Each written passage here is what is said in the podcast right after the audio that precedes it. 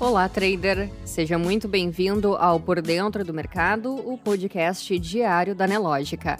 A partir de agora, você confere os acontecimentos e dados econômicos que movimentam e que vão movimentar o mercado financeiro brasileiro e mundial nesta terça-feira, 25 de janeiro.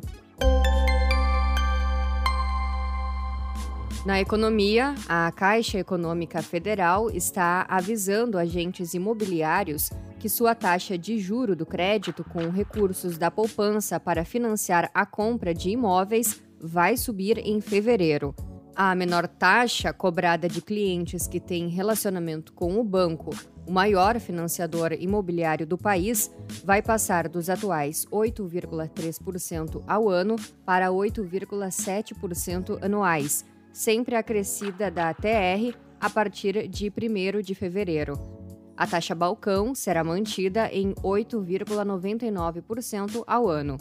Com a mudança, a Caixa passará a praticar uma taxa mais próxima da ofertada por seus concorrentes do setor privado.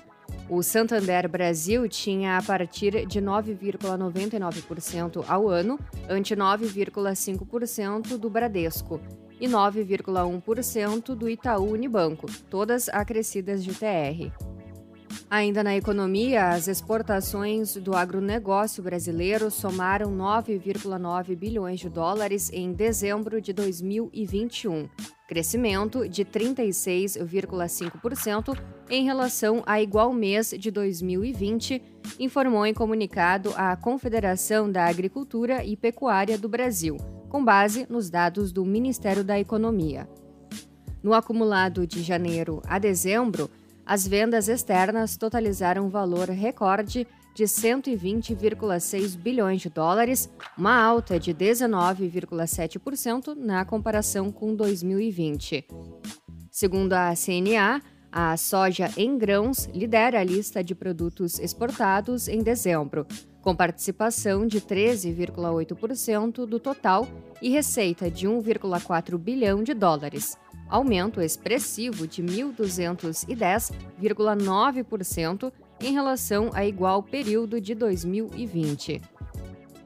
Na área internacional, na Alemanha, o índice de sentimento das empresas do país subiu de 94,8 pontos em dezembro para 95,7 pontos em janeiro, após recuar por seis meses consecutivos, segundo pesquisa divulgada nesta terça-feira. O dado de dezembro foi ligeiramente revisado para cima, de 94,7 pontos originalmente.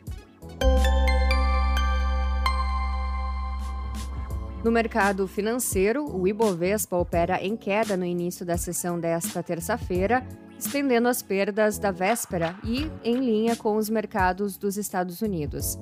Às 10 horas e 38 minutos, o principal índice da B3 registrava baixa de 0,31%, aos 107.602 pontos. Nos Estados Unidos, os índices futuros também operam com desvalorização. O S&P 500 cai 1,74%, Nasdaq perde 2,35%, enquanto Dow Jones recua 0,99%. Já o dólar avança 0,45% a R$ 5,51. No calendário econômico, a confiança do consumidor começou o ano em queda, mostraram dados divulgados nesta terça-feira pela Fundação Getúlio Vargas. O indicador recuou 1,4 ponto na passagem de dezembro para janeiro para 74,1. A queda foi influenciada pelo aumento do pessimismo em relação aos próximos meses, enquanto a avaliação sobre a situação atual apresentou leve melhora.